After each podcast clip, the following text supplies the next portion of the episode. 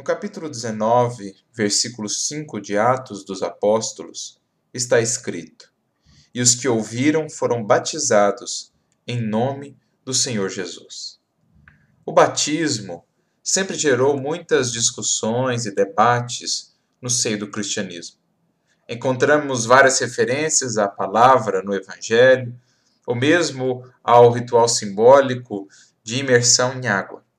Mas, pela ótica da doutrina espírita, precisamos voltar um pouco às origens do sentido e da essência primordial desse ato ou dessa palavra.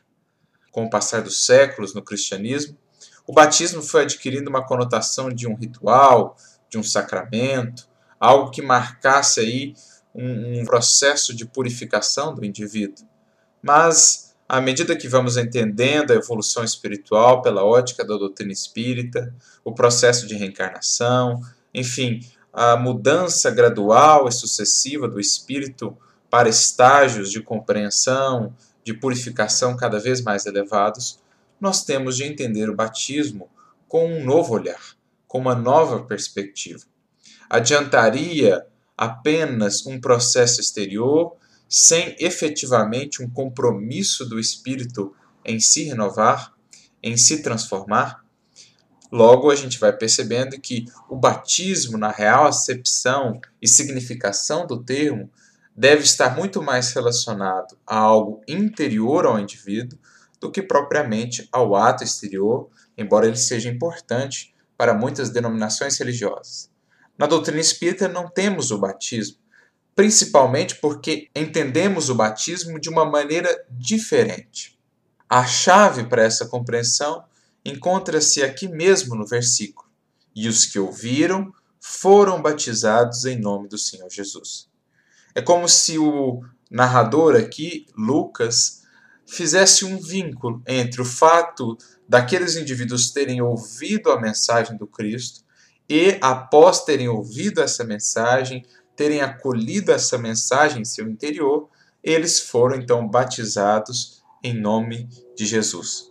Ou seja, ele está de certo modo nos dizendo que o batismo real estará relacionado com o acolhimento pelo nosso mundo interior da mensagem de Jesus.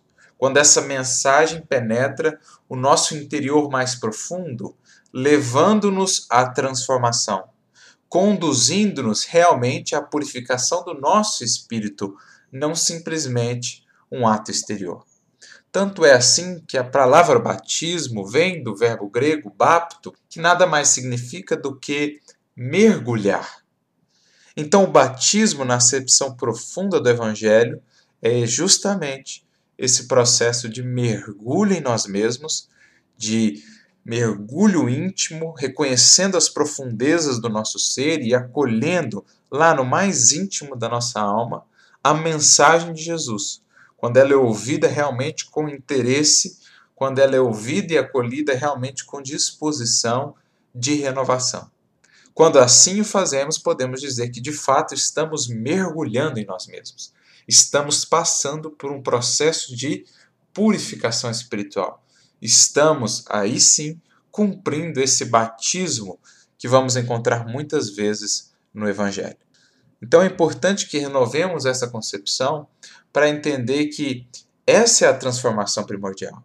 Os atos exteriores, para algumas denominações, poderão ser importantes para auxiliar ali no processo de, de interação, de conexão com Deus, mas não são a essencialidade, não são a finalidade última porque a finalidade última para o espírito imortal em evolução eternidade afora é sempre a da transformação de si mesmo.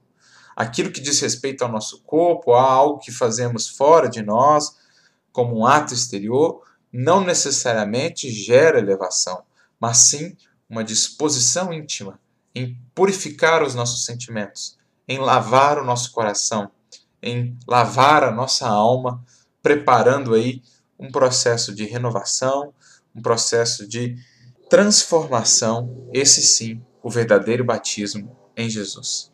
É o que Emmanuel nos diz também no capítulo 158 do livro Caminho, Verdade e Vida, quando ele diz de maneira sucinta: aí reside a sublime verdade.